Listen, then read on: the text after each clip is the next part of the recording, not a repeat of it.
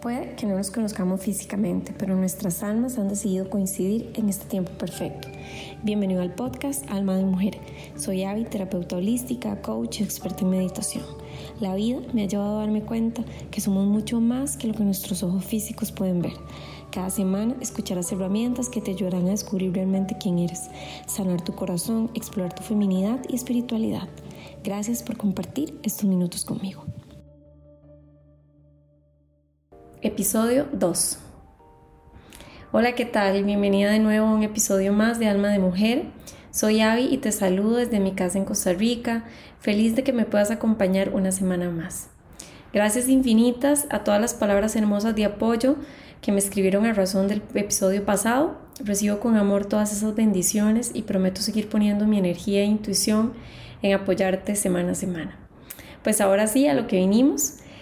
Luego de haber reflexionado un poco sobre quiénes somos, tal como lo hicimos en el episodio pasado, y de aprender a desechar todas esas etiquetas limitantes que nos han acompañado desde siempre, hoy mi corazón me guió a hablarte del siguiente tema, el verdadero empoderamiento femenino, aprender a salir del victimismo. Quiero comenzar este tema hablándote muy por encima sobre el concepto de polaridades, específicamente sobre la energía femenina y masculina verás que es un tema que se relaciona con casi todo lo que hacemos día a día y cómo enfrentamos la realidad, de manera que constantemente me escucharás hablar sobre la influencia de estas dos energías a nivel de relaciones de pareja, de emprendimientos, del tema de abundancia, de alimentación y de prácticamente en todo lo que vayamos abarcando. Ok, para empezar, quiero contarte qué son las polaridades. Las polaridades son en sí contraposiciones que conforman un todo. En este caso específico, es la unión siempre perfecta que existe entre el sistema energético femenino y el masculino. Como toda polaridad, hay que entenderla como una oposición que se halla en una continua interacción siempre, teniendo una relación de complementariedad dinámica en lugar de tener una relación de opuestos. Las energías femeninas y masculinas se interconectan siempre, formando parte de una misma realidad pero a su vez diferenciándose en características y comportamientos. Cuando te hablo de energía femenina, quiero que entiendas que no me refiero específicamente a las mujeres e igualmente cuando menciono masculino tampoco hago referencia a los hombres. Realmente todo lo que vemos en este plano, desde nosotros mismos hasta los objetos y los seres vivos, son siempre una manifestación perfecta entre el balance de lo masculino y lo femenino. Sin embargo, en el caso de las mujeres, por nuestra condición natural y cíclica, se supone, y digo se supone porque no siempre es así, contamos con una mayor fuerza de la energía femenina, así como sucede en el caso de los varones, y la predominancia de energía masculina. La unión entre energía femenina y masculina siempre, siempre es perfecta y nunca pelea por ganar o por tener la razón. De hecho, que este balance mágico, como me gusta llamarlo, que ocurre entre todos eh, los sistemas energéticos elimina por completo el concepto de la dualidad. Ese concepto en el que yo soy separada de los demás, en el que yo estoy aquí, los otros están separados de mí, en el que si yo tengo, los demás no. Los sistemas energéticos no funcionan así y por el contrario, siempre están unidos y siempre van a actuar aportando lo mejor que puedan uno para el otro. Ahora, ¿Qué es energía masculina y femenina o cómo podemos entender la energía femenina y masculina en nuestro diario vivir? En términos sencillos, la energía masculina es la conciencia de todo, mientras que la energía femenina es la realidad que podemos ver manifestada, por ejemplo. El teléfono o la computadora en la que estás escuchando este audio, para poder estar en tus manos ahorita, tuvo primero que existir en la conciencia de alguien, o sea, tuvo que ser energía masculina primero. Y luego para pasar de una idea a hacer la creación que hoy ves frente a ti, fue gracias a la manifestación de la energía femenina. Entonces, la energía masculina es, además de la conciencia, es acción pura, su centro de poder es la mente, la energía masculina es sumamente competitiva y está hecha para dar. Sin embargo, eh, muchos de los conceptos que tenemos hoy en día de energía masculina y el creer que el planeta tiene una predominancia de energía masculina, también en algunos casos está errado. ya que muchas veces entendemos por energía masculina conceptos que no están asociados a esta energía maravillosa que tiene mucho que aportarnos. En el caso de la energía femenina, eh, como complementaria a esta energía masculina, eh, esta energía es por el contrario receptora, a la energía femenina le encanta recibir y de hecho que eso es lo que le hace bien. El centro de poder se encuentra en el útero y está también muy conectada con todo lo que es la intuición, la magia, la creatividad. Entonces, tal vez te estés preguntando, ¿y todo esto qué tiene que ver con el tema del victimismo? Que fue el tema del que quería hablarte hoy. Bueno, en realidad tiene muchísimo que ver. Las mujeres, por nuestra predominancia de energía femenina, tenemos una capacidad maravillosa para recibir y para contener. Y eso lo vemos con el amor que sabemos darle a nuestras familias, a nuestros amigos y nuestra capacidad casi mágica para ser buenas administradoras y gestar proyectos y dar luz, como sucede en el caso de los bebés. Hasta aquí todo bien. El asunto es que una mala concepción de nuestra feminidad nos hace retenerlo todo, incluso aquello que nos sirve. Y aquí es justamente el punto al que quería llegar. El victimismo está precisamente relacionado a la incapacidad de soltar aquellos eventos o ideas que ya no nos aportan valor, con tal de obtener ganancias secundarias, como lo llamo yo. Y algunas de estas ganancias secundarias pueden ser culpar a otros, alimentar nuestros deseos de venganza, el miedo a salir de la zona de confort, el miedo a tomar las riendas de la vida o simplemente por necesidad de atención de los demás. El victimismo no es algo exclusivo de mujeres y todo esto que estoy hablando aplica igualmente para ambos géneros. Pero en vista de que mi trabajo es exclusivo con mujeres, hoy sí te hablo a ti mujer y quiero enfocarlo mucho a la sanación de las mujeres y de nuestro linaje femenino. Es importantísimo que las mujeres rompamos con aquellos patrones de pensamiento y con aquellas creencias que nos conectan al sufrimiento y al victimismo Chicas, de verdad, nosotras debemos prestar atención a este tema, dado que muchas veces nos cuesta soltar, nos cuesta dejar ir y justamente para dejar de ser víctima, lo primero que hay que hacer es dejar ir. Si yo no puedo soltar aquello que ya no funciona en mí o no me aporta, difícilmente podré ser la creadora de mi propia realidad.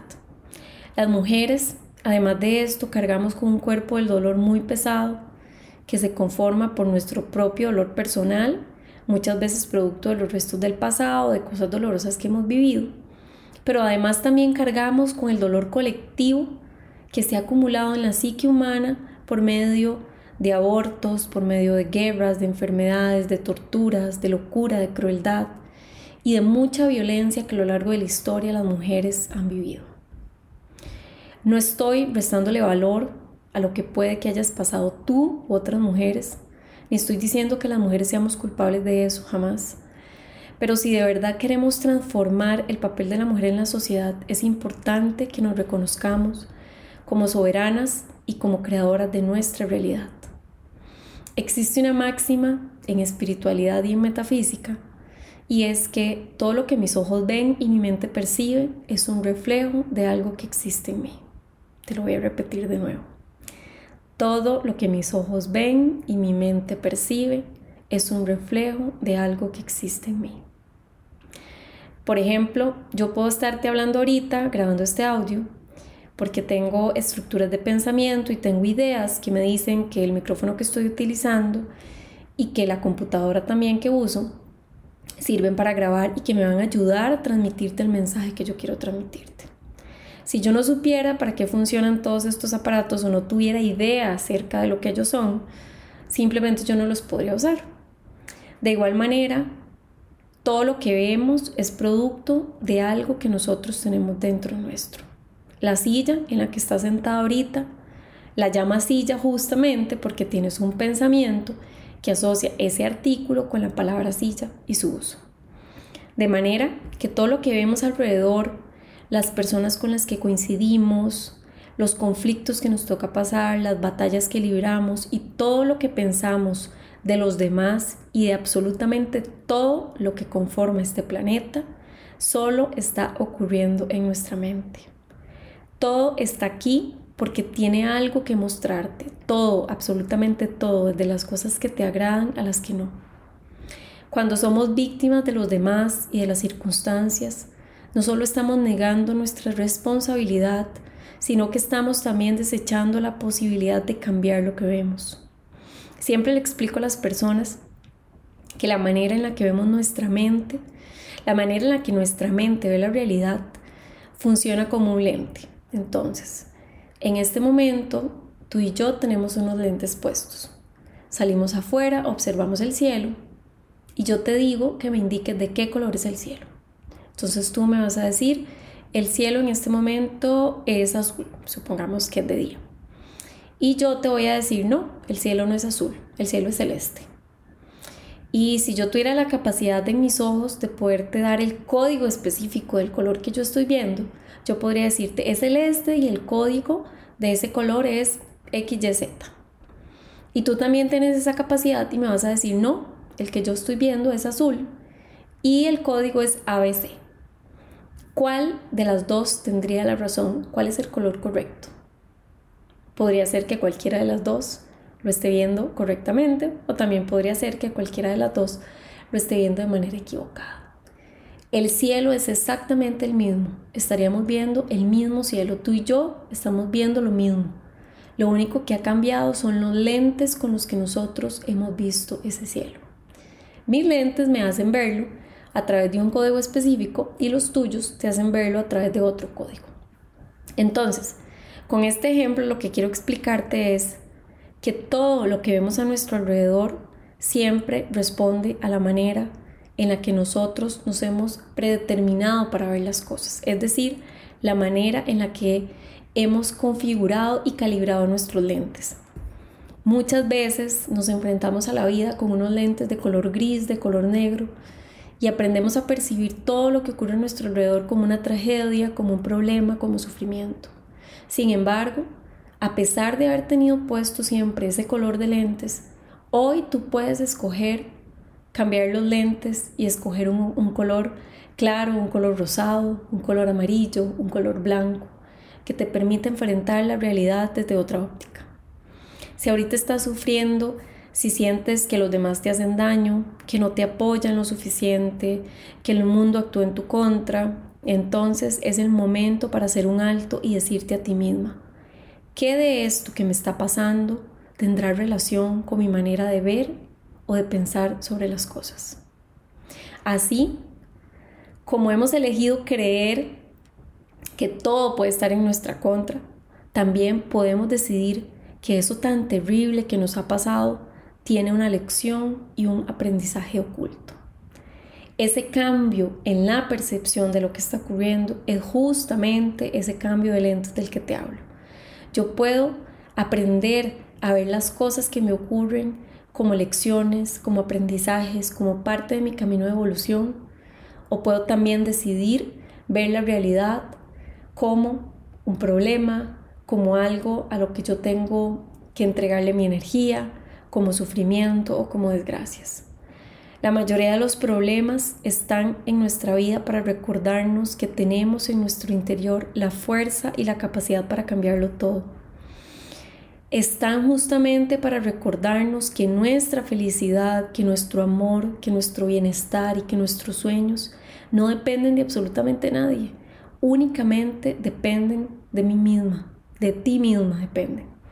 Yo sé que puede ser aterrador hacerse responsable de lo que te está ocurriendo, Puede que tengas que llorar por unos días, que te sientas mal, que te sientas triste. Y quiero decirte que eso es completamente normal. Pero lo que no es normal es que pasado esos primeros días, pasada la emoción que te está produciendo eso, sigas queriendo ver la vida a través de la oscuridad. Para cerrar, quiero invitarte a que tomes hojas y papel y pienses en aquellas situaciones que tienes ahorita que no te agradan y que quisieras cambiar.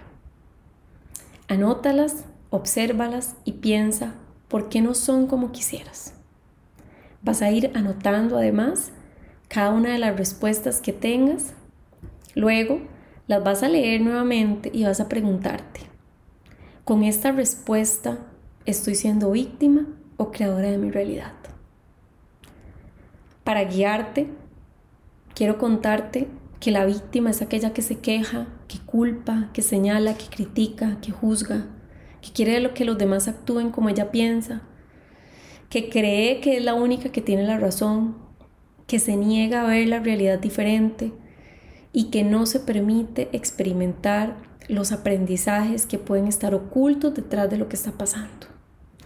Y por el contrario, la mujer que desea ser creadora de su propia vida y que realmente se ha empoderado de sí misma es aquella que reconoce el valor de su energía femenina en sí, que se descubre a sí misma a través de lo que le sucede, que acepta todo lo, que todo lo que ve es su responsabilidad, que acepta el reto de volverse la directora de la obra de teatro de su vida y sobre todo es aquella que decide siempre ver algo bueno en todo, aún en aquello que la ha hecho sufrir.